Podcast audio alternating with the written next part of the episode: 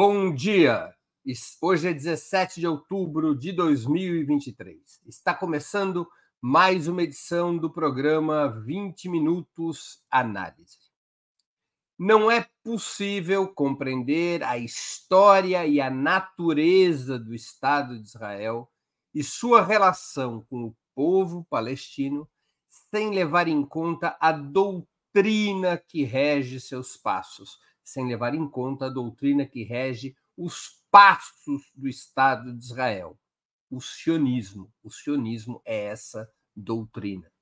Ao contrário do que muita gente acha, não é a religião judaica que determina a natureza do Estado de Israel, mas uma corrente político-ideológica fundada em 1892 pelo jornalista húngaro Theodor Herzl, autor do livro O Estado Judeu.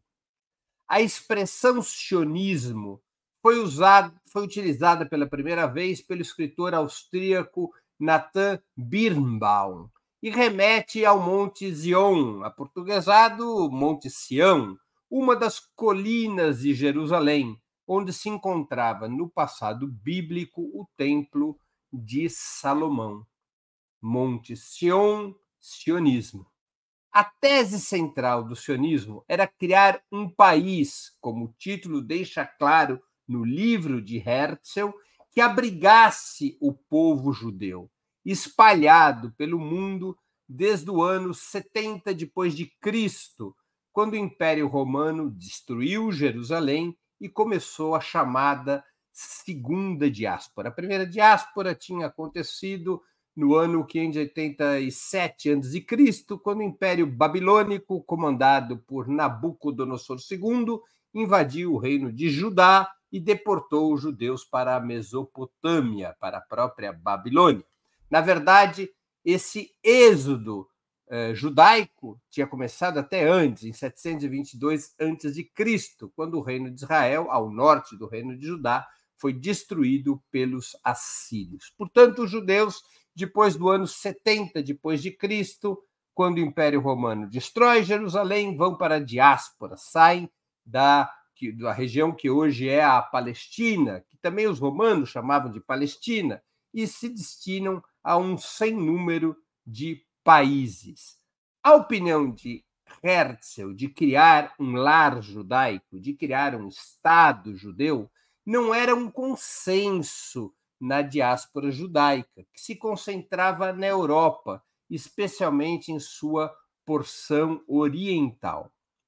Muitos grupos judaicos eram integracionistas, isso é, defendiam que as suas comunidades existissem incorporadas aos países para os quais seus antepassados tinham imigrado mesmo que mantendo suas tradições, crenças religiosas e até mesmo o seu idioma. Naquela época, entre os judeus da diáspora, predominava o Yiddish como língua, um dialeto derivado do alemão arcaico. Essa corrente integracionista era composta tanto por grupos laicos, vários deles crescentemente influenciados pelo pensamento socialista, quanto por certos ramos religiosos. Na segunda metade do século XIX, lembremos, ganharia corpo o movimento socialista, a partir das grandes revoluções de 1848 e da Comuna de Paris em 1871. O grande ideólogo dessas rebeliões o grande ideólogo do movimento socialista, do movimento operário socialista, que nasce na segunda metade do século XIX, foi um famoso judeu alemão, Karl Marx. Mas as concepções de Herzl tinham amplas condições de prosperar. As concepções de Herzl favoráveis à criação de um Estado judeu. Essas amplas condições de prosperar se baseavam no brutal antissemitismo disseminado nos países europeus e também na história milenar de perseguição aos judeus. Era atraente para muitos judeus a ideia de existir um Estado no qual essa etnia estivesse protegida e pudesse reconstituir uma nação.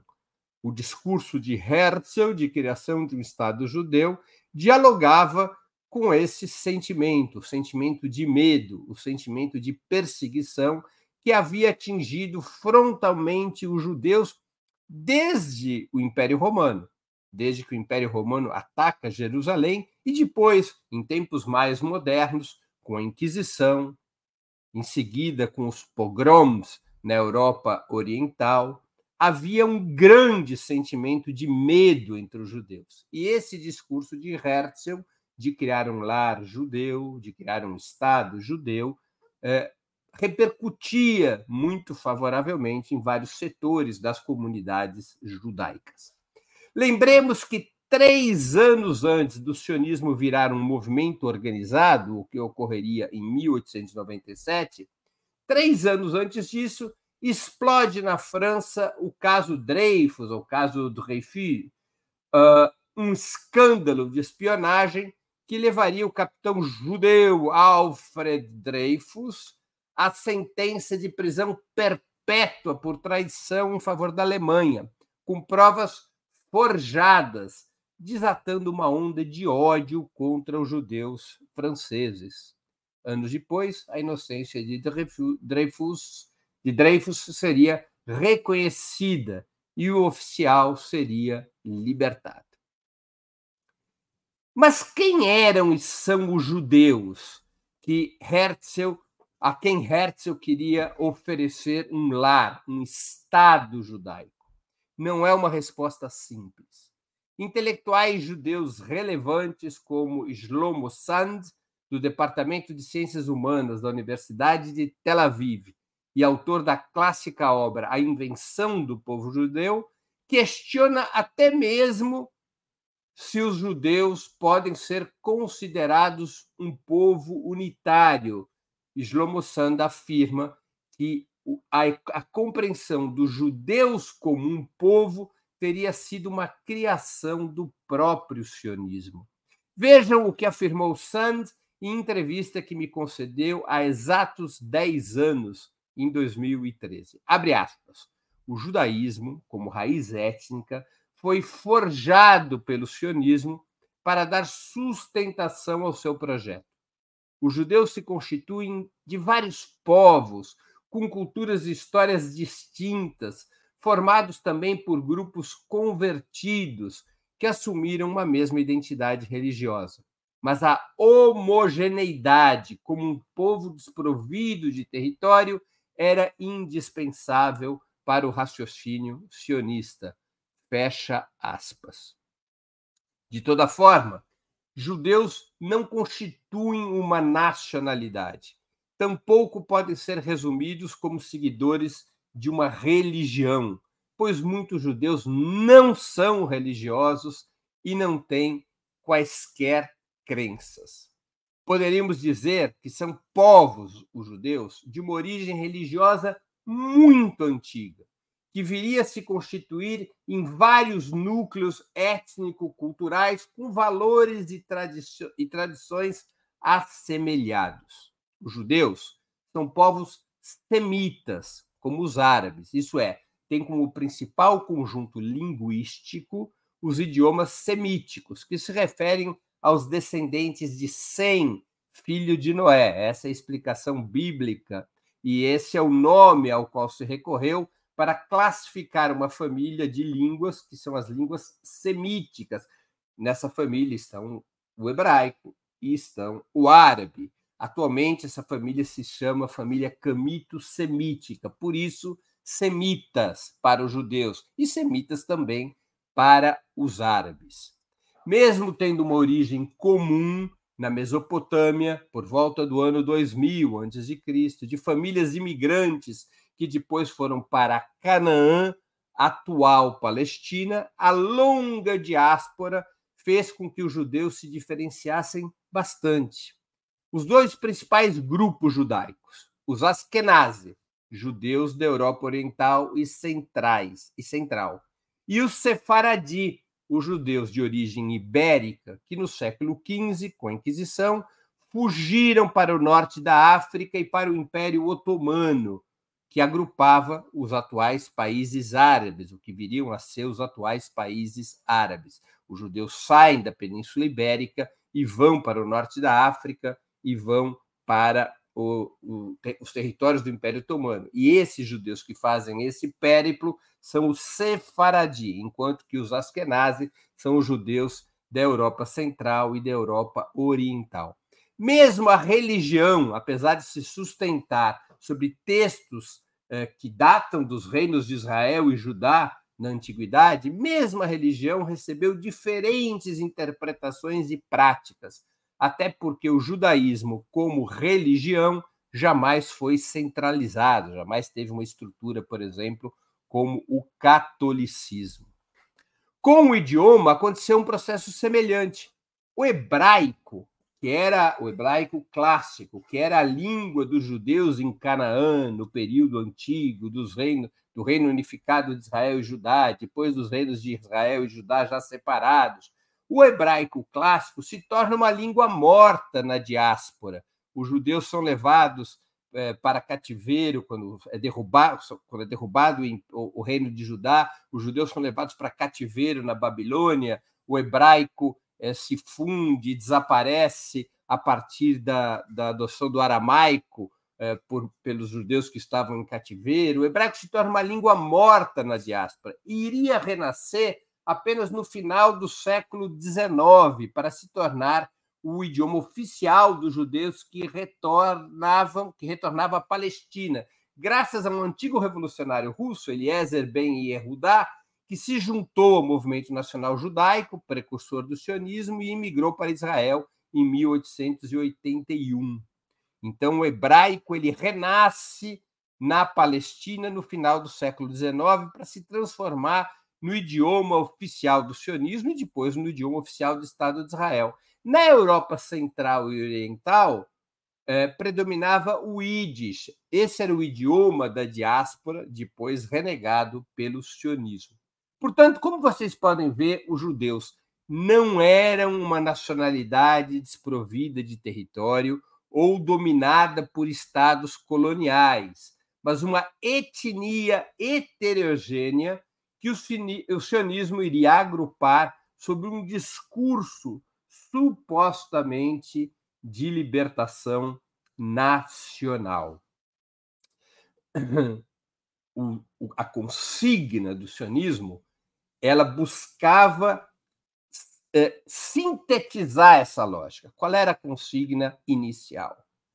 Uma terra sem povos para um povo sem terras seja, encontrar um lugar no qual pudesse ser instalado um Estado judeu, um Estado que se baseava numa etnia e não numa nacionalidade, uh, e que viesse a ser constituído como se fosse a representação de um movimento de libertação nacional. Os sionistas muitas vezes afirmam que, se, que o sionismo se trata de um movimento, de uma doutrina de libertação nacional. Isto, como estou buscando provar, não é fato. O sionismo não está associado a uma nação, porque não existem os judeus como nacionalidade na diáspora. Os judeus tinham muitas nacionalidades na diáspora. O sionismo se baseia numa doutrina racial e não nacional se baseia em criar um Estado de uma etnia, sob a supremacia de uma etnia e não de uma nacionalidade. O primeiro congresso sionista se realizaria na Basileia, na Suíça, em 1897, sob o comando de Theodor Herzl. Na reunião, nessa reunião da Basileia, se discutiu onde deveria ser instalado o Estado judeu parte dos 200 delegados inclinava-se para algum território desabitado, como a ilha de Chipre, a Patagônia ou até algum recanto de Uganda ou do Congo. É isso mesmo que vocês estão ouvindo. Era o pessoal que levava a sério essa história de uma terra sem povos, uma terra desocupada, para um povo sem terras, que seriam os judeus.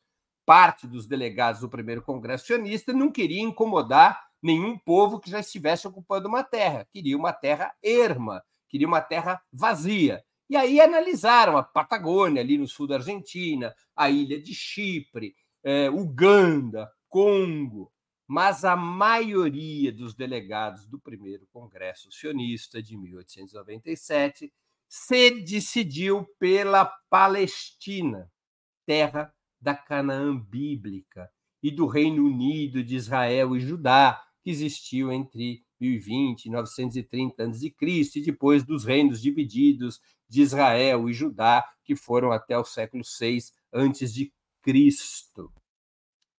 Desde o ano 638 da Era Moderna, no entanto, esta região, a velha Canaã, depois Palestina pelo batismo romano, essa região estava ocupada por árabes muçulmanos. Apenas uma reduzida minoria judaica havia sobrevivido ao massacre liderado entre 132, entre os anos 132 e 135 da Era Moderna pelo imperador romano Adriano. Apenas uma pequena minoria judaica havia permanecido na Palestina, na antiga Canaã. Portanto, aquela velha consigna do sionismo na sua origem, uma terra sem povos, para um povo sem terras, ela era desmontada já era uma outra coisa. Era uma terra com povo, os árabes muçulmanos, para um povo que queria voltar à sua terra, a sua terra bíblica, que seria o povo judeu. Portanto, a ideia do sionismo passa, a, doutrina racial do sionismo passa a incorporar um elemento de confrontação contra um povo que já ocupava a terra para onde o sionismo queria é, levar os judeus e criar um Estado judaico, que era a Palestina. A, a doutrina racial do sionismo passa a incorporar um fortíssimo elemento confrontacionista contra um povo que já vivia naquela terra. O sionismo, além de recorrer é, às tradições históricas para propor o retorno à Palestina, também considerou essa opção de criar o Estado judeu na Palestina como crucial como estratégia para afrouxar a resistência de setores religiosos judaicos. Vejam só, o sionismo, na sua origem, é essencialmente laico. Seus principais dirigentes não eram religiosos, mas eles se dão conta que, para quebrar a resistência dos setores religiosos, optar pela Palestina era uma boa solução. Por que, que era uma boa solução? Porque as linhagens mais ortodoxas dos, entre os religiosos rejeitavam qualquer plano político que antecedesse a volta do Messias. Somente então, para esses religiosos, poderia se falar na reconstrução da Israel bíblica. Havia esta essa, esse pensamento entre os grupos religiosos. Para afrouxar essa resistência, esse foi um objetivo, optar pela Palestina era importante para convencer os, os religiosos de que deveria ser construído o Estado judeu, ou reconstruído o Estado judeu nas terras bíblicas. Se a proposta fosse construir ou reconstruir esse Estado judeu fora das das terras bíblicas, seria muito mais difícil convencer os religiosos. Mas havia um segundo motivo. A religião dava ao sionismo um tremendo discurso, ou dois elementos discursivos muito importantes. Porque está ali na religião judaica, no Velho Testamento, do cristianismo também, duas ideias chaves para a propaganda sionista. A primeira de que Israel, que a velha Canaã, depois Palestina, e para onde queria se criar o Estado judeu, que correspondia ao, aos territórios da Israel, de Israel bíblica, da terra de Israel, que essa essa região era a terra prometida. Seria a terra prometida por Deus a Abraão, quando Abraão sai da Mesopotâmia e vai para Canaã era a terra prometida e o povo eleito, a segunda ideia. São duas ideias muito fortes que a religião concederá ao sionismo nessa aliança de querer criar o Estado judeu na Palestina. Vejam só como essas duas ideias vão reforçando o sionismo como doutrina racial. Estado judeu, Estado de uma etnia, não de uma nacionalidade. Terra prometida, um território sagrado que pertenceria aos judeus, mesmo que nesse território há milhares de anos já vivesse um outro povo, o povo árabe muçulmano, e o povo eleito, um povo escolhido por Deus. Segundo as leituras religiosas, o povo escolhido por Deus para povoar Canaã era agora o mesmo povo que queria retornar a Canaã. Então, nós temos uma doutrina racial que se alia a um discurso religioso e vai ganhando uma potência junto à comunidade judaica, uma doutrina racial, que é o sionismo, associada a um discurso religioso. O encontro de Basileia, esse que foi o primeiro congresso eh, sionista, também criou a Organização Sionista Mundial, com a missão, entre outras, de impulsionar o fluxo imigratório judaico para a Palestina, organizando comunidades agrícolas e cidades que fossem alterando a demografia da região e preparando as condições para o sonho étnico nacional partilhado por correntes sionistas de várias colorações.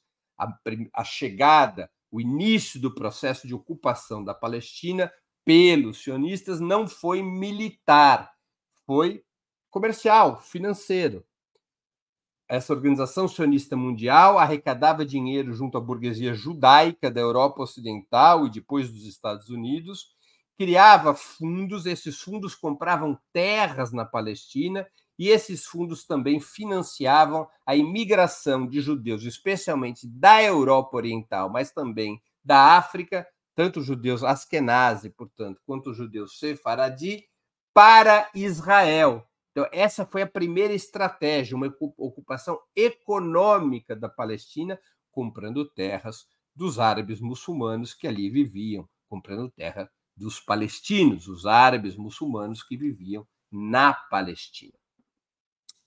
Depois da morte de Herzl em 1904, os chamados sionistas socialistas vão paulatinamente ganhando hegemonia no movimento. O modelo de sociedade desses sionistas socialistas combinava o sionismo, esse nacionalismo judaico, entre aspas, com bandeiras do movimento operário, propondo a organização de cooperativas e fazendas coletivas, além de uma forte central sindical, como eixo de uma nação que mesclasse particularismo racial e igualdade entre os pares. Veja só o que, que é esse suposto sionismo de esquerda. Ele é racista como o sionismo tradicional. Ele defende o particularismo racial, ou seja, a constituição de um Estado sob liderança e supremacia de uma etnia, os judeus. Mas compreende a sociedade que deveria ser construída debaixo desta supremacia judaica como uma sociedade de bem-estar social, com determinados avanços, com determinadas construções que tinham que ver com o movimento operário e com o movimento socialista. Isso iria confundir muita gente sobre o caráter progressista ou reacionário do sionismo. Se você olhasse o sionismo como uma doutrina racial, você veria como um fenômeno claramente reacionário. É uma doutrina racista, de supremacia de uma etnia. Mas se você visse é, aquela liderança sionista pelo seu discurso em relação às formas de organizar a sociedade e a economia, você entendia essa gente como progressista, porque propunham determinadas bandeiras que eram próprias do movimento operário. Os principais fundadores do Estado de Israel vieram desse campo político, do que se pode chamar de sionismo socialista ou sionismo trabalhista. a começar pelo primeiro chefe de governo, Davi Ben-Gurion. Outros líderes importantes têm a mesma origem, a mesma origem nesse sionismo socialista, como Chaim Weizmann, Golda Meir, Moshe Dayan, Isaac Rabin, Shimon Peres. Tal como Ben Gurion, todos esses que eu citei integraram o Mapai, que era, e o seu sucedâneo, o Avodá, que é o nome em hebraico para o Partido Trabalhista. Esse, esse partido, com o nome de Mapai, depois com o nome de Avodá, governou ininterruptamente o Estado de Israel de 1948, quando o Estado de Israel é criado, até 1977. Ele governou o Estado de Israel por 30 anos. Esta corrente, supostamente de esquerda ou de centro-esquerda, essa corrente trabalhista ou socialista do sionismo, ela foi a responsável por criar o Estado de Israel. Em outras palavras, é a corrente que foi responsável, que foi a dirigente da limpeza étnica contra os palestinos. É sob o comando de Ben Gurion e seus parceiros que Israel avança na estratégia financeira de compra de terras e de imigração e depois passa a uma estratégia militar de confrontação contra os árabes muçulmanos, que passa por uma estratégia de consolidar o Estado de Israel como um Estado judaico, como um Estado sob o comando, sob a supremacia de uma etnia. Ben Gurion, que era tido como um sujeito trabalhista, e o era, defendia bandeiras trabalhistas no que diz respeito à organização interna de Israel, os kibbutz, aquela coisa toda. Ben Gurion, em vários discursos, nunca escondeu que o seu objetivo era expandir o Estado de Israel, criado pela Partilha da ONU de 1947, até os limites da bíblica terra de Israel, que incorporaria não apenas toda a Palestina, mas também o sul da, da uh, setor, territórios da Síria, o sul do Líbano, o norte do Egito, que era o que correspondia àquele velho Reino Unido de Israel e Judá do período, do período antigo, ao qual eu já citei. Ben Gurion, embora defendesse medidas trabalhistas internamente, toda aquela liderança que governaria o Estado de Israel por 30 anos sob a bandeira do Avodá, do Partido Trabalhista, defendia, do ponto de vista da construção do Estado de Israel, as mesmas ideias de Herzl e de todo o sionismo. Um Estado de natureza racial, um Estado de natureza étnica, como era, em paralelo, mais ou menos no mesmo período histórico, o Estado da África do Sul durante o período do Apartheid. Israel e África do Sul eram regimes semelhantes no que diz respeito à questão racial. A África do Sul se organiza em torno de um particularismo racial, que é o poder dos afrikaners, daqueles imigrantes brancos de origem holandesa que vão viver na África do Sul e que controlam aquele estado de maioria negra com mão de ferro, estabelecendo um regime de apartheid e um regime de regras e direitos diferenciados para as outras para as etnias dando supremacia aos africanos e submetendo diver, os diversos povos negros que viviam na África do Sul.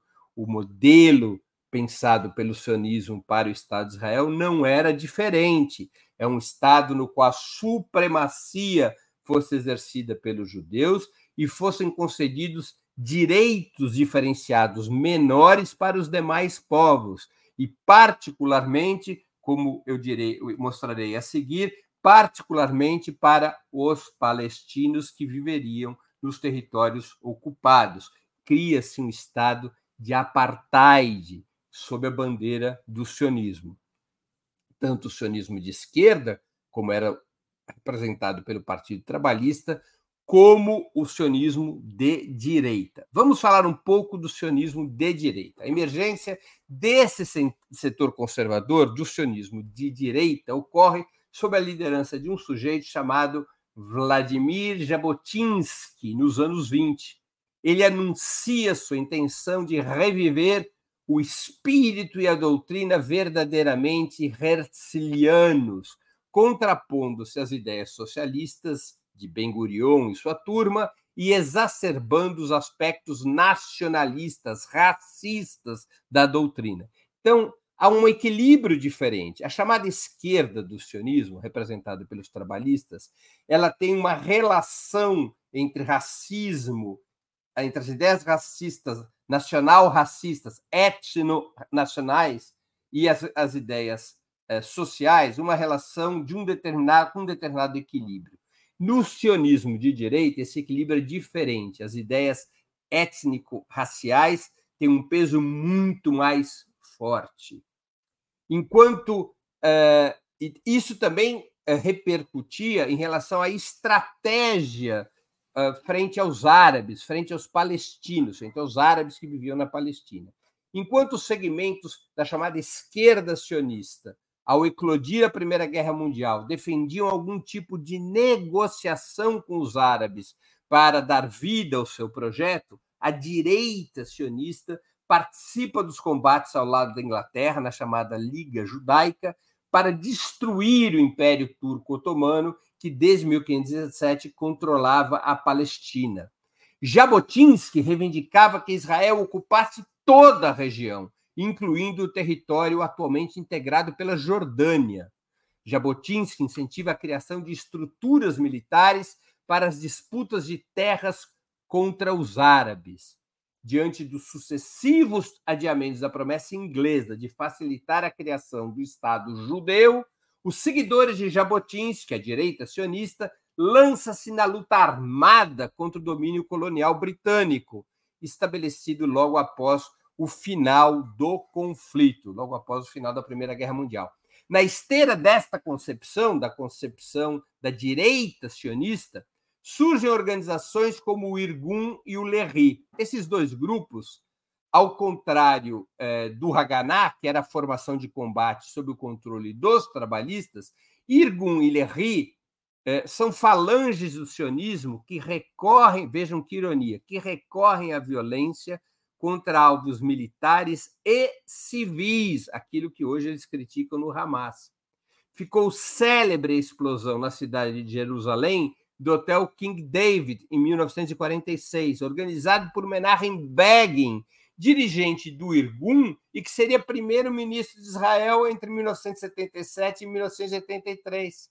91 pessoas morreram no atentado contra o, hotel King David em Jerusalém, entre funcionários do governo inglês e seus familiares. Outro agrupamento armado da direita sionista, o Lerri, integrado por Abraham Stern, chegou a conceber, no início dos anos 40, uma aliança com o nazismo. É isso mesmo que vocês estão ouvindo. O grupo eh, Lerri, liderado por Abraham Stern, concebeu uma aliança com os nazistas. Os judeus alemães, segundo este acordo, seriam transferidos para a Palestina em troca de apoio para expulsar os ingleses, para reduzir o poder dos ingleses na região. Os ingleses exerciam o mandato britânico sobre a Palestina antes da Segunda Guerra Mundial. Os alemães queriam enfraquecer os britânicos e esse grupo Stern oferece aos nazistas essa troca. Mandem para, para a Palestina os judeus alemães e, em troca, nós vamos combater o mandato britânico, que é um interesse do governo nazista. Não deu certo o acordo, não por falta de vontade do grupo Stern, mas porque esbarrou no início da guerra e na necessidade alemã, naqueles anos de guerra, de utilizar o trabalho escravo judaico no esforço de guerra. Os campos de aniquilação eles foram precedidos por, por campos de trabalho. Os judeus eram usados como mão de obra escrava durante os primeiros anos da Segunda Guerra Mundial. Fracassado esse acordo, mesmo assim, o grupo Lerry e o grupo Stern, que são a mesma coisa, esse grupo dedicou-se a uma escalada de atentados contra representantes da coroa britânica. Quando essa agremiação nasceu, quando o grupo Lerri nasceu, de, o grupo Irgun, o grupo Lerri, depois eles iriam se fundir numa única organização política chamada é, Herut. Quando essa agremiação nasceu, várias figuras de destaque do judaísmo, entre essas Albert Einstein e Hannah Arendt, publicaram carta no New York Times na qual manifestaram sua opinião sobre a nova sigla. Repito, Herut nasce a partir da fusão do grupo Irgun de Menachem Begin, que foi primeiro-ministro de Israel, com o grupo uh, Lehi de Isaac Shamir, que também seria primeiro-ministro de Israel. Eles se fundem e criam a lista Herut. Isaac Shamir teve um papel muito importante com seu grupo Lehi no massacre de Deir e assim, massacre de uma aldeia árabe no qual morreram mais de 107 pessoas árabes muçulmanos num ataque terrorista do grupo Lehi. Esses dois grupos, Ergun e Lehi, se fundem e criam o Herut. O Herut é o antecessor do Likud, o partido do atual primeiro-ministro Benjamin Netanyahu. Pois bem, Einstein e Hannah Arendt, entre outros, publicam uma carta com os seguintes dizeres: abre aspas, nas suas formas de organização, nos seus métodos, na sua filosofia política, o Herut tem um parentesco muito estreito com os partidos nazis e fascistas, afirmava o documento de Einstein, Hannah Arendt e outros judeus muito importantes que então viviam nos Estados Unidos. Repito, Irgun e Lerri, em ação conjunta, sob o comando de Itzhak Shamir, que foi primeiro-ministro de Israel, Irgun e Lerri atacaram a aldeia palestina de Deir e Yassin em abril de 1948. O objetivo era aliviar a pressão que os combatentes árabes faziam sobre Jerusalém na guerra civil que precedeu a independência de Israel. Mais de 107 moradores foram mortos, incluindo mulheres e crianças, alguns por tiros a queima-roupa, outros quando granadas foram atiradas em suas casas. A operação foi condenada pela chamada esquerda sionista, mas ninguém nunca pagou por esses crimes houve apenas uma condenação verbal. O Herut depois se fundiria com outras listas conservadoras em 1973 e seria criado o Likud. O Likud é o partido que hoje governa Israel. Portanto, o Likud, partido que hoje governa Israel, tem na sua origem grupos terroristas, Irgun e Lerri, que foram responsáveis por atentados como aquele contra o Hotel King David em Jerusalém e pelo massacre de Deir e assim. Este campo, o campo do Likud, praticamente governou Israel a partir de 77. Fora alguns intervalos em que os trabalhistas voltaram ao governo, desde 1977 a força política hegemônica é o Likud, é a direita sionista. Suas políticas tiveram profundo impacto na situação interna de Israel e na sua política externa, particularmente em relação à questão palestina. O Likud ele desenvolve uma estratégia de confrontação para consolidar o Estado judeu. Na última na, na gestão anterior de Netanyahu, ele já fez aprovar pelo parlamento israelense, o Knesset, formalmente que Israel é um Estado judeu. Isto era uma questão de fato, mas não de júri, ou seja, que Israel era um Estado judeu, isso está estabelecido desde 1948, mas isso nunca teve formalizado, porque é uma formalização que estabelece e comprova o caráter racista de Israel. Netanyahu fez isso ser aprovado pelo Knesset. Israel é formalmente um Estado judeu, embora em Israel vivam outras etnias 15% da população israelense, por exemplo, é de árabes israelenses, aqueles árabes eh, muçulmanos que não saíram, não foram expulsos de Israel depois da criação do Estado em 1948. Também vivem drusos, também vivem cristãos, mas o Estado de Israel é formalmente um Estado étnico e não um Estado nacional. Israel não é um Estado nacional, é um Estado racial, como foi a África do Sul do apartheid.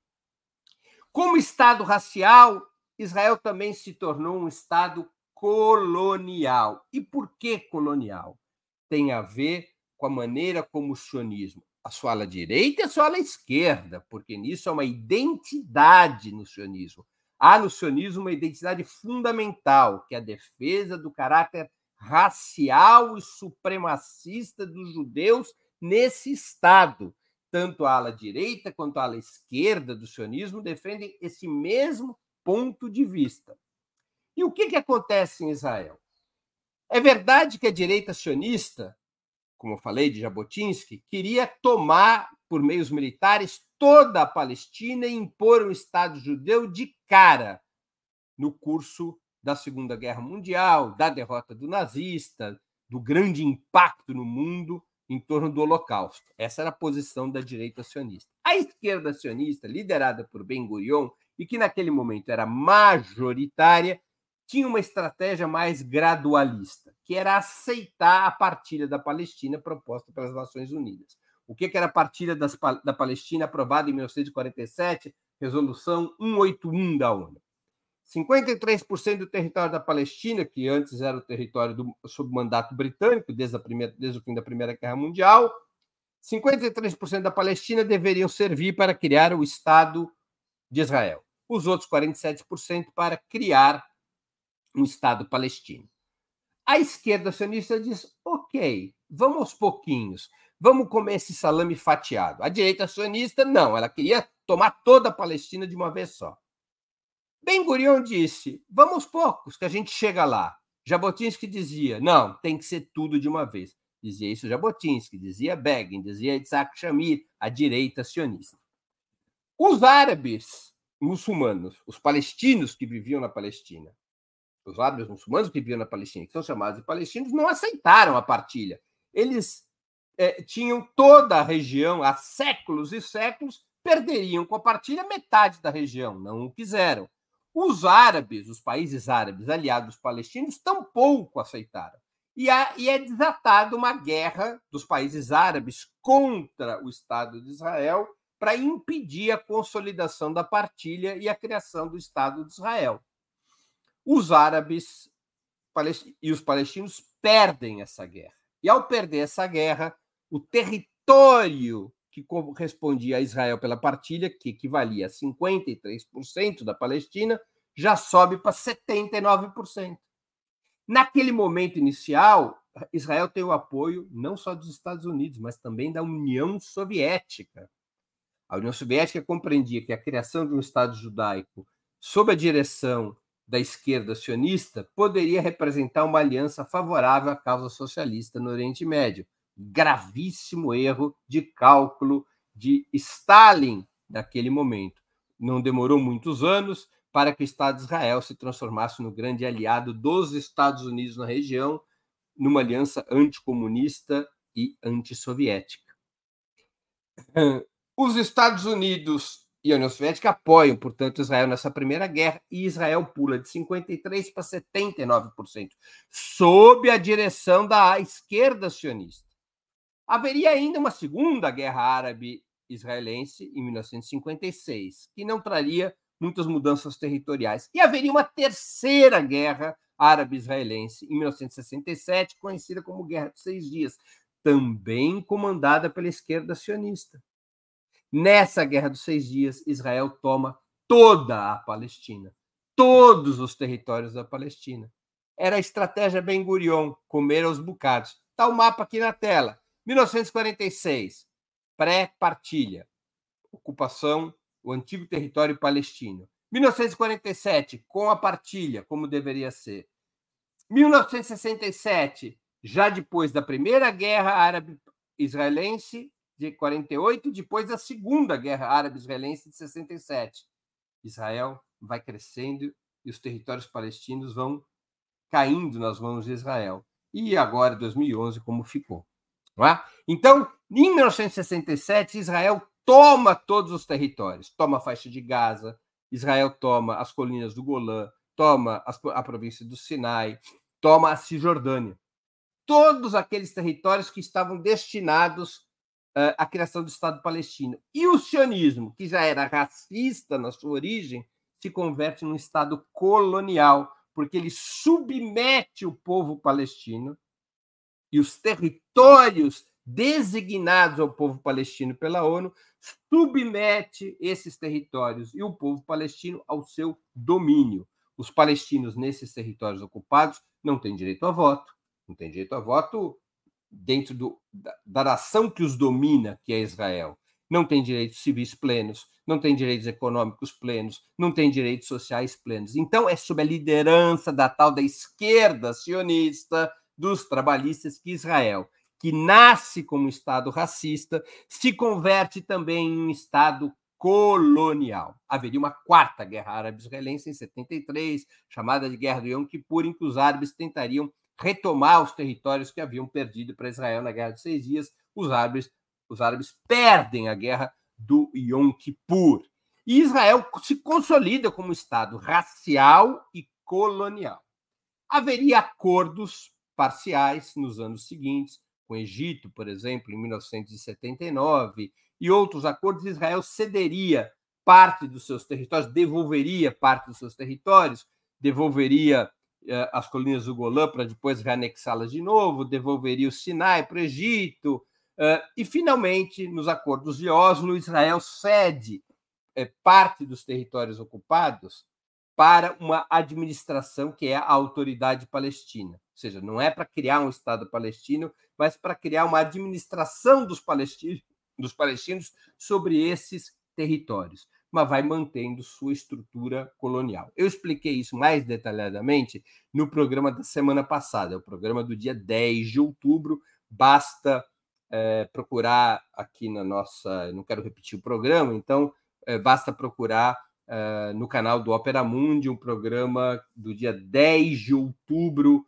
É, vou pedir para a produção subir o card do programa para vocês visualizarem e poderem procurar, porque eu expliquei detalhadamente essa linha histórica. Eu quero aqui me deter sobre a, a, a qualidade, a natureza do sionismo nessa discussão. Esse, essa, essa evolução uh, do, do sionismo, depois que Israel se torna um Estado colonial, ele é muito importante. Ele é muito importante porque o sionismo vai buscando consolidar essas relações. Ao contrário de favorecer uma solução da questão palestina, o sionismo vai buscando consolidar essa situação colonial sobre os territórios que pertenciam à Palestina, é, que deveriam pertencer, deveriam servir para a criação do Estado palestino. Um componente importante na arquitetura ideológica do sionismo durante as administrações de direita do Likud foi o fortalecimento dos partidos religiosos. Desde o nascimento do Estado, como eu já expliquei, a religião teve um papel estratégico, imbricado na definição do caráter judaico da nação e no pacto oferecido por Ben Gurion, pelo qual várias relações sociais, por exemplo, os casamentos, seriam geridos exclusivamente pelos religiosos. Então, Ben Gurion, esquerda sionista, isso depois continuaria, evidentemente, com a direita sionista, oferece aos religiosos vários espaços. Entre esses espaços, a realização de cerimônias e, a, e, a, e o cumprimento, ou a zeladoria ou a condução de direitos civis, como do matrimônio. Em Israel, é tão curiosa essa situação que, mesmo quem não é judeu, tem que pedir uma licença para casar em outra religião para o rabinato que controla os casamentos do Estado de Israel. O rabinato, lá em Israel não existe casamento civil. Os casamentos têm que ser feitos pelo rabinato ou o rabinato tem que autorizar que seja feito em outra religião. Aliás, há um vazio legal em Israel para o casamento de quem não tem religião, porque todos os casamentos têm que ser feitos diretamente pelo rabinato ou por licença do rabinato em outra religião. Desde Ben Gurion, as religiões foram tendo vários é, é, espaços no Estado de Israel para consolidar é, essa, essa natureza racial é, do Estado judeu. Com a direita sionista, com o Likud, com, especialmente com Benjamin Netanyahu, isso foi muito mais longe. Na prática, Benjamin Netanyahu avançou para constituir, para consolidar o Estado de Israel como um Estado racial, um Estado colonial e um Estado teocrático, no qual, em nome da religião, se exerce o poder. Netanyahu é, opera para fundir cada vez mais a doutrina racista representada pelo sionismo com a religião, construindo uma espécie de teocracia moderna, que é um regime democrático para os judeus, especialmente para os judeus askenazi de origem europeia, mas que é uma ferrenha ditadura nos territórios ocupados e um regime discricionário para os árabes israelenses, por exemplo. Essa é a natureza do sionismo que vai se agravando com Netanyahu. O, a esquerda sionista propõe uma versão mais branda desse sistema, é? Enquanto que o Netanyahu propõe uma versão radicalizada eh, do sionismo. É? Eh, os partidos religiosos têm, então, maior peso nos governos de direita e assumem claramente um discurso bíblico, um discurso que reforça o sionismo, que reforça o racismo sionista a partir de um discurso religioso. Para vocês terem uma ideia, o combate aos palestinos é exemplificado por setores religiosos e sionistas como o combate aos filisteus lá atrás. Os filisteus eram conhecidos como os povos do mar, chegaram na Mesopotâmia, Mesopotâmia, subiram pelo que hoje é Israel. É, houve uma luta entre os filisteus e os hebreus. Lembremos que Golias era filisteu, Davi era, era judeu. É, o, os, os, os, os, filisteus criam várias cidades ali na, na antiga Canaã, uma delas é Gaza. Os filisteus são enfrentados pelos hebreus, precursores dos judeus, em Gaza. E segundo referências religiosas, os hebreus derrotam os filisteus e os jogam ao mar em Gaza, exterminando parte do povo filisteu nesse momento, nesse combate.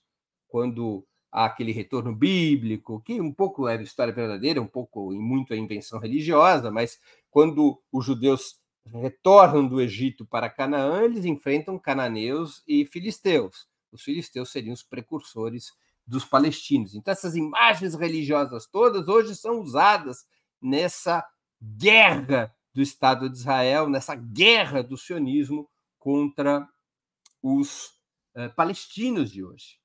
Então, um Estado racial, colonial e teocrático. Esse é o produto da doutrina sionista. O sionismo, pessoal, prestem atenção nisso.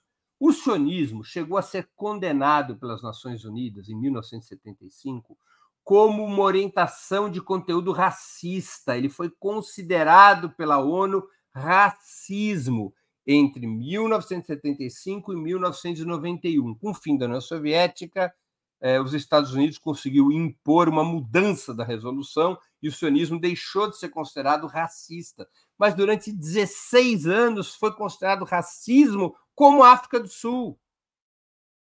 Como a África do Sul. Essa é a característica do sionismo. Quero então resumir para concluir, para que a gente possa se colocar de acordo sobre esse tema do sionismo e para a gente desfazer as confusões que os sionistas tentam nos colocar. Vamos lá para a síntese. O que é o sionismo? É uma doutrina política? Não. O sionismo é uma doutrina racial. É uma doutrina que visa constituir um Estado étnico, um Estado dominado por uma etnia, um Estado baseado na supremacia de uma etnia. Portanto, o sionismo é uma teoria racista. todos os sionistas são iguais? Não. Nós temos sionistas mais reacionários, mais radicais e sionistas mais moderados. Os sionistas mais moderados gostam de se chamar de sionismo de esquerda, ou de sionistas de esquerda, enquanto que os sionistas mais radicais são os sionistas raiz. O que, que muda entre eles? A estratégia de dominação, não a dominação em si. Tanto os sionistas moderados quanto os sionistas radicais defendem o caráter racial do Estado de Israel. Os sionistas mais moderados defendem uma relação menos opressiva com os colonizados. Defendem até a teoria dos dois estados, mas a defendem com, uma ta, com um tal gradualismo que isso não se tornaria realidade nos próximos 100 anos, como a gente pode ver pelos acordos de Oslo, que foram aprovados pelos trabalhistas e que jamais, além deles serem acordos bichados, porque não tinham como lógica efetivamente criar o Estado palestino. A, a, autoridade palestina criada pelos acordos de Oslo não controla sua água, não controla sua eletricidade, não controla seus impostos, não pode ter força armada. Além dos acordos serem bichados, eles foram é, conduzidos pelos trabalhistas também para que fossem realizados nas calendas gregas, que não existem. Portanto, que fosse um processo infinito de implementação. A direita sionista, não, ela é muito mais dura na defesa da estratégia, é muito mais dura na estratégia de dominação que impõe aos povos, ao povo palestino. Terceiro, quem é anti-sionista é antissemita? Os sionistas dizem isso sempre, né? Toda vez que se critica o Estado de Israel, toda vez que se denuncia o caráter racista do Estado de Israel, o que, que dizem os sionistas? Antissemitismo. Falso. Antissemitismo é uma discriminação racial condenável contra os judeus. Historicamente, antissemitismo está associado à discriminação racial contra os judeus. Antisionista é uma outra coisa completamente diferente. Antisionismo é ser contra a doutrina racista do sionismo, é ser contra uma corrente política e ideológica do judaísmo que propõe uma doutrina racista. Não tem nada a ver antissemitismo com antisionismo. Tanto é assim que existem judeus antisionistas, como é o meu caso, da minha família e de muitos judeus no mundo que são antisionistas. Há, inclusive, judeus religiosos antisionistas, que têm se manifestado contra as agressões de Israel nesse momento na faixa de Gaza. São religiosos, são judeus, são rabinos e são antisionistas, porque o sionismo não passa de uma corrente política ideológica colonial e racista, que tem que ser combatida de forma implacável como todos os racismos têm que ser combatidos. Uma corrente supremacista, uma corrente parecida com os africaners da África do Sul no período do apartheid, com a sua ala moderada, com a sua ala radical, mas na essência o sionismo é uma corrente racista. Quem luta contra o sionismo não é antissemita. Antissemita é discriminação, antissemitismo é discriminação racial contra os judeus. Antisionismo é luta lutar contra uma corrente racista, supremacista e colonial. Isso é muito importante nós termos claro.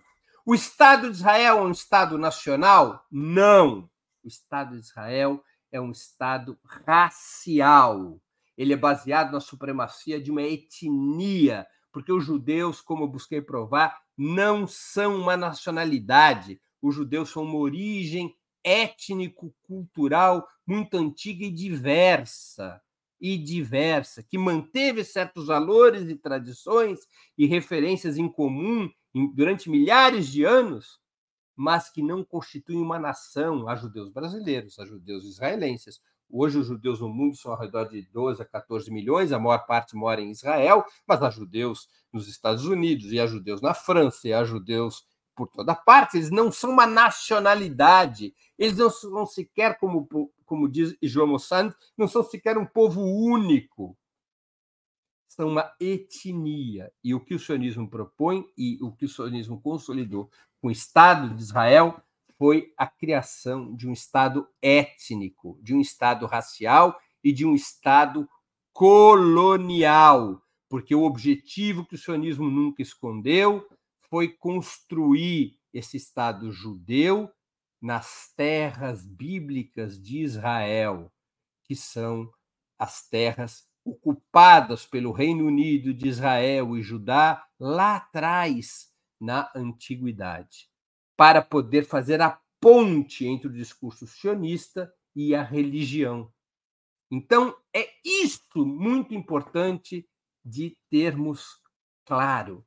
Eu vou repetir para concluir o programa antes de passarmos às perguntas e comentários. O sionismo não é uma doutrina de libertação nacional dos judeus. Isto é uma grande mentira contada pelos próprios sionistas. O sionismo é uma doutrina racista de supremacia judaica. Uma doutrina racista de supremacia judaica e que extravasa para um caráter colonial porque não apenas ela é racista dentro das fronteiras da, eh, israelenses estabelecidas pela partilha da ONU de 1947, como o sionismo busca a dominação colonial dos territórios que foram consignados pela ONU para a criação de um Estado palestino. Portanto, é disso que se trata.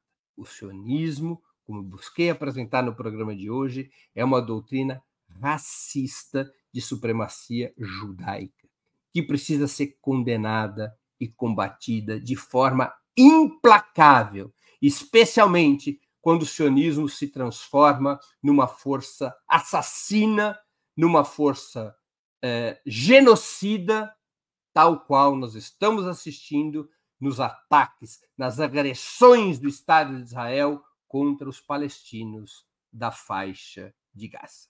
Muito obrigado por toda a atenção. Antes de passarmos às perguntas e comentários, eu queria lembrar vocês que tanto o site quanto o canal de Opera Mundi no YouTube oferecem seu conteúdo de forma livre e gratuita, mas para nós sustentarmos nossa atividade jornalística é indispensável o apoio financeiro dos nossos leitores e espectadores. Especialmente nesse momento, pessoal, nós estamos sob ataque das plataformas. Como vocês sabem, é, de uma maneira bastante constante, o, SAI, o, o canal de Opera Mundi no YouTube está sendo submetido à desmonetização.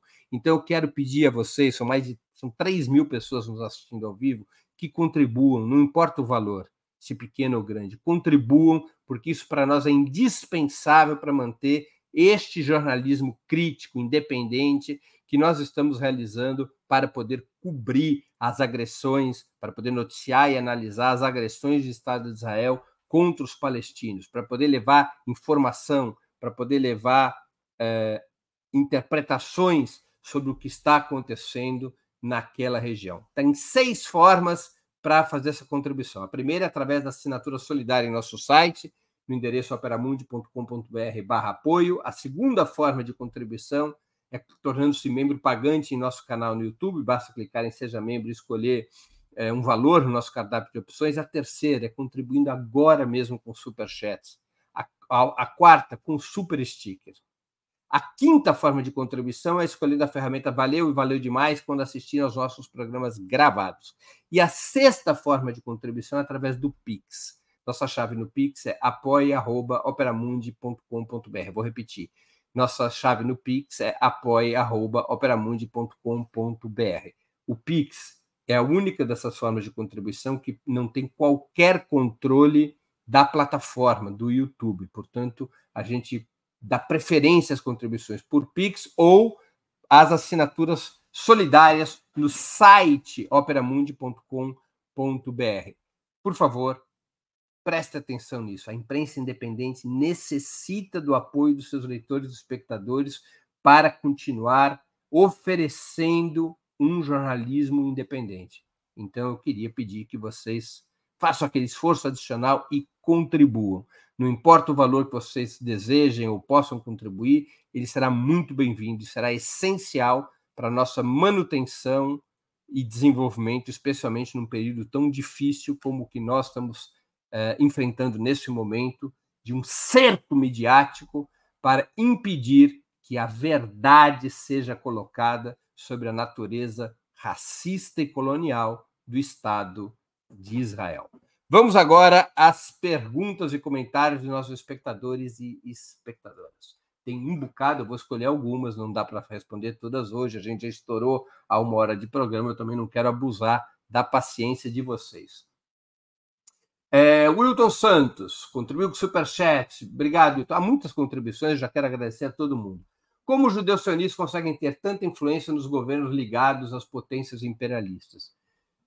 Wilton, fundamentalmente pelo peso da burguesia sionista nesses países. Isso acontece desde o início do sionismo. Vai se constituindo uma burguesia judaica nos países capitalistas centrais, especialmente na Europa Ocidental, no início do século XX, depois também nos Estados Unidos.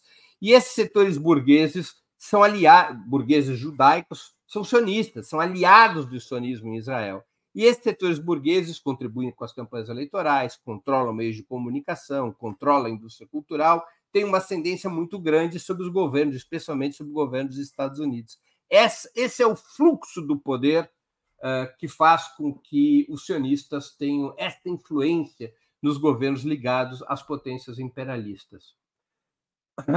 Carolina Braco, que é novo membro do canal e também contribuiu com o Superchat. Qual a relação entre o sionismo e a adoração bolsonarista de Estado de Israel? É uma conexão de tipo religiosa, principalmente, Carolina, porque é o seguinte: é, o Velho Testamento unifica partes da religião judaica com os, com os neopentecostais. Tá? É, Israel é a terra prometida no Velho Testamento, os judeus são o povo eleito, é ali que o Messias chegará, segundo os evangélicos.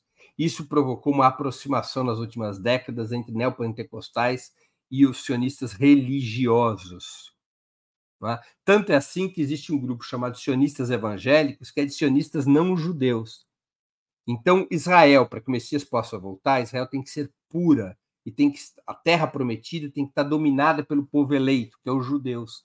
Isso fez com que os neopentecostais passassem a ser cada vez mais defensores do Estado de Israel, para garantir a pureza da terra de Israel, que significa essa pureza seria provocada pelo domínio dos judeus, domínio completo dos judeus sobre, sobre toda a Palestina, porque somente assim virá o Messias, se houver essa purificação do Estado de Israel. Como o bolsonarismo se apoia sobre esses setores fundamentalistas evangélicos, Bolsonaro faz uma ponte com Israel e os sionistas uma ponte com Bolsonaro. Então, aí se fecha essencialmente a aliança entre bolsonarismo, extrema-direita fundamentalismo pentecostal e o sionismo. Marcos Albertoni também contribuiu com o Superchat. Breno, a grande mídia sempre passa a impressão de que o Estado de Israel apenas se defende do terrorismo, não há contraponto. Pergunto, a grande maioria dos judeus em Israel é sionista? Sim, a grande maioria é sionista. A esmagadora maioria. Eu não saberia dizer qual é o percentual de não sionistas, mas entre os judeus de Israel, talvez 5%. Eu vejo isso pelo peso do Partido Comunista Israelense, da frente política do Partido Comunista de Israel, que é o Hadash. O Hadash tem principalmente votos árabes, tem um pouco de voto judaico e é um pouco é muito pequenininho. Fora do, do Hadash, que é, é a frente liderada pelo Partido Comunista, pequenos grupos judaicos de esquerda que são antisionistas. E há religiosos antisionistas também. Então, eu estou botando nessa conta dos 5% até setores que não são de esquerda, mas são antisionistas, porque Há setores da religião judaica que fazem a interpretação oposta, ou seja, os setores dominantes do, do, da religião judaica que apoiam o sionismo e compreendem que a chegada do Messias depende da purificação de Israel, e a purificação de Israel é o domínio supremacista dos judeus sobre a Palestina. Mas há outros setores que pensam exatamente o oposto, que somente será possível o retorno a Israel bíblica, a essa Israel pura, a terra dos judeus, se o Messias chegar. Enquanto o Messias não chegar, não pode haver esse Estado supremacista. Então, esses setores se colocam contra o sionismo. Veja só. São setores super reacionários e conservadores, e, e que ficam muito estabelecidos é, em Jerusalém, mas que são contra o Estado sionista. Vocês devem ter lido manifestações desses setores recentemente contra os ataques de Israel à faixa de Gaza. Há também setores religiosos democráticos e antisionistas, não tem apenas setores religiosos reacionários que são antisionistas. Mas o sionismo é majoritário em Israel e o sionismo é majoritário na comunidade judaica, nas comunidades judaicas fora de Israel. O, o, o, judaísmo de esquerda antisionista já teve um peso muito importante, talvez 20% ou 30% das comunidades judaicas. Eh, grandes lideranças judaicas eram antisionistas, os partidos comunistas tinham muitos judeus militando que eram antisionistas, mas com a crise da União Soviética, com a crise do socialismo, com a preponderância eh, do sistema imperialista liderado pelos Estados Unidos, uma das consequências foi a redução forte do peso eh, desse setor antisionista nas coletividades judaicas. Valmir contribuiu com o Superchat. Israel é contra a solução dos dois estados? E por que os Estados Unidos apoiam com tanta ênfase esse país? Ainda há possibilidade de dois estados? Puxa, Valmir, essa é uma longa discussão. Eu a fiz mais no programa anterior, a esse programa do dia 10 de outubro. Peço de novo à produção que coloque o card do programa do dia 10 de outubro para as pessoas poderem visualizar e pesquisar esse programa do dia 10 de outubro. É, Israel não é contra formalmente a solução dos dois estados.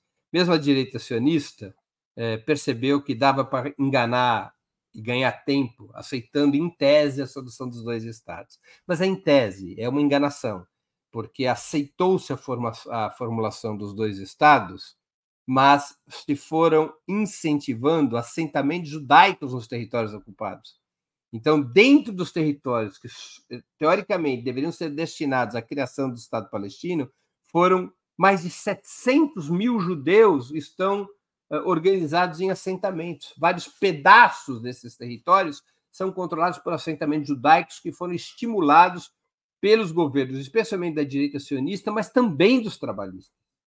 Então, é uma coisa, é um truque a aceitação dos dois estados para reduzir a pressão internacional. Mas, na prática, o Estado de Israel sempre veio trabalhando para impedir a solução dos dois estados. Se ainda a possibilidade dessa solução ser efetivada, eu pessoalmente acho muito difícil.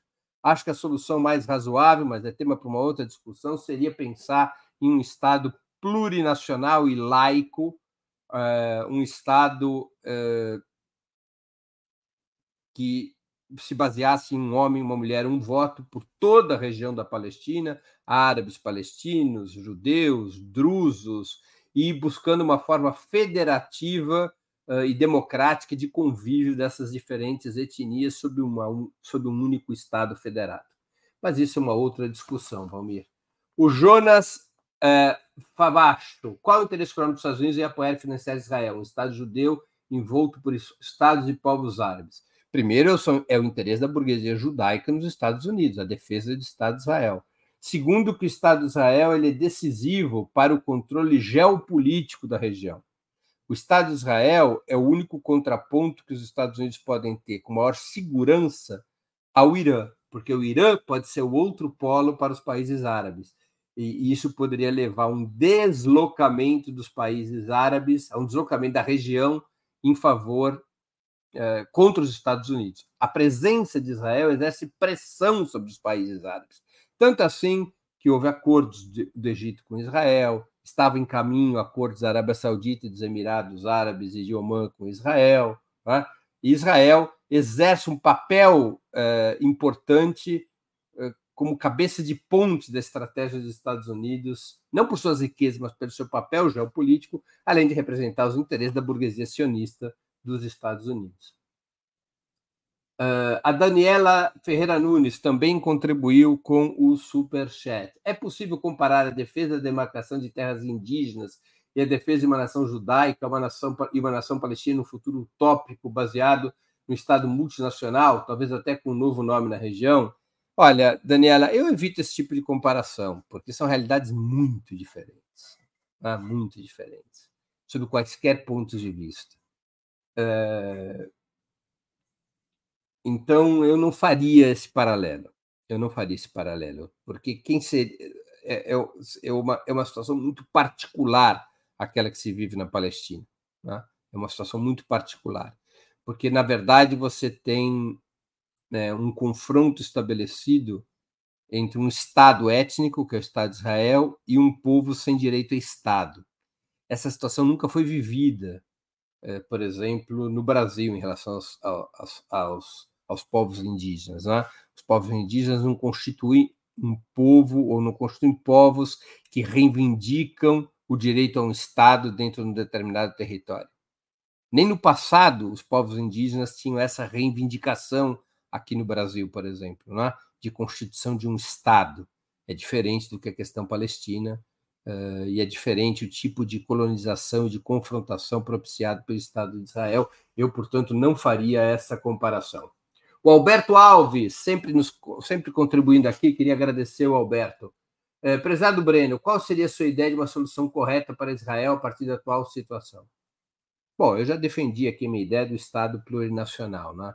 É, imediatamente tem que haver um cessar-fogo, a mão, a, a, o esforço, a guerra de Israel contra os palestinos na faixa de Gaza tem que ser detida. A mão criminosa de Israel tem que ser detida. Essa é a primeira coisa e deve-se estabelecer imediatamente negociações para a criação de um Estado palestino, no mínimo isso, que é como está determinado por várias resoluções do Conselho de Segurança da ONU. Agora, é viável a construção desses dois Estados? Ou seria é, preferível pelo caminho do Estado plurinacional, como defendem diversos, diversas vozes israelenses? Eu destaco, por exemplo, a de é, Gideon Levi, não é? é, como uma, uma, uma das vozes que defende o Estado plurinacional. Mas, de toda maneira, há uma resolução da ONU, desde 47, há resoluções seguidas da ONU determinando a criação do Estado palestino ao lado da criação do Estado de Israel. Isso deve ser tratado para implementação imediata e não mais pela enrolação a qual os sionistas submetem essa, essa questão. Né? Imagino que essa deveria ser digamos, a, a saída a se buscar. A Conceição Lima pergunta, novo membro do canal, Breno, como o sionismo pode ser exterminado, ser tão preponderante politicamente? Olha, Conceição, é, o racismo na África do Sul também era tido como invencível. A África do Sul tinha um exército poderosíssimo.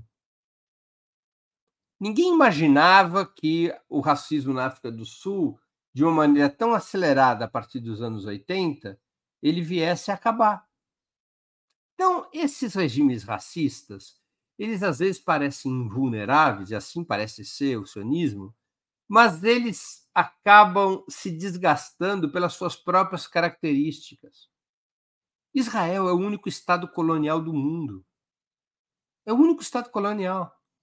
O sionismo é um racismo socialmente aceito pelo menos no Ocidente, mas provoca tamanhos desastres humanos.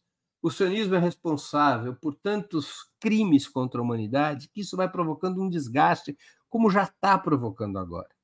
É verdade que a África do Sul ruiu é, como sistema racista a partir de uma derrota militar, que pouca gente lembra, mas a África do Sul apoia em Angola o UNITA, contra o MPLA, o MPLA de esquerda, a UNITA de direita. A UNITA era uma guerrilha contra-revolucionária apoiada pelos Estados Unidos e pela África do Sul. O MPLA era apoiado pela União Soviética e por Cuba.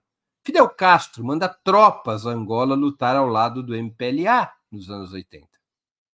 E a África do Sul, repito, apoiava a UNITA.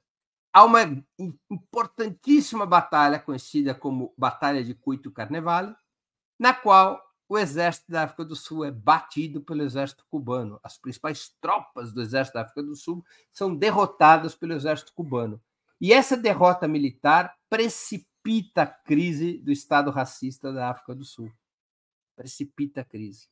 E aí começam os Estados Unidos a se mexer para o outro lado, junto com o Reino Unido, com a França, para encontrar uma solução moderada, uma solução de transição que permitisse à África do Sul sair do regime do apartheid, transitar para um regime democrático liberal, respeitando os direitos das maiorias negras, mas sem revolução, sem ruptura. Já na etapa final de vida da União Soviética, isso ficou mais facilitado. E aí o regime racista da África do Sul transita para um regime democrático liberal, de maioria negra, o Congresso Nacional Africano ganha eleições a partir de Mandela, e o país se normaliza. Né? E acabou o racismo na África do Sul. Se a África do Sul de hoje é melhor ou pior, melhor pior não, perdão, eu falei mal. Se a África do Sul hoje é um país onde tem justiça social e desenvolvimento econômico, aí é uma outra discussão. Mas saiu-se do racismo e o racismo na África do Sul uh, parecia invulnerável. Então, é isso, é a luta dos povos, a solidariedade internacional. Por isso, eu defendo como uma questão vital uh, a solidariedade à resistência palestina. Esse é um dos elementos fundamentais para poder derrotar, para poder derrotar o racismo representado pelo sionismo. Valmir Gôngora é, contribuiu com o superchat. Muito obrigado, Valmir. O Partido dos Trabalhadores não deveria ser mais contundente em relação ao sionismo? Eu acho que sim, Valmir. Eu defendo que sim. Embora a última resolução, a resolução mais recente do Partido dos Trabalhadores, uma resolução de ontem, 16 de outubro, sobre o conflito, sobre a agressão do Estado de Israel contra a faixa de Gaza, seja uma resolução mais avançada do que vinham sendo alguns discursos uh, nos últimos dias, né? especialmente a posição da presidente do PT, Gleisi Hoffmann, muito firme eh, na crítica a, ao genocídio praticado por Israel contra os palestinos da, da faixa de Gaza, não é? Então, mas eu acho que sim, que deveria ter uma condenação mais clara. Deveríamos deixar muito claro que o sionismo não é uma teoria política. O sionismo é uma teoria racista e deve ser combatido como o que é uma teoria racista e não uma teoria política. Pessoal,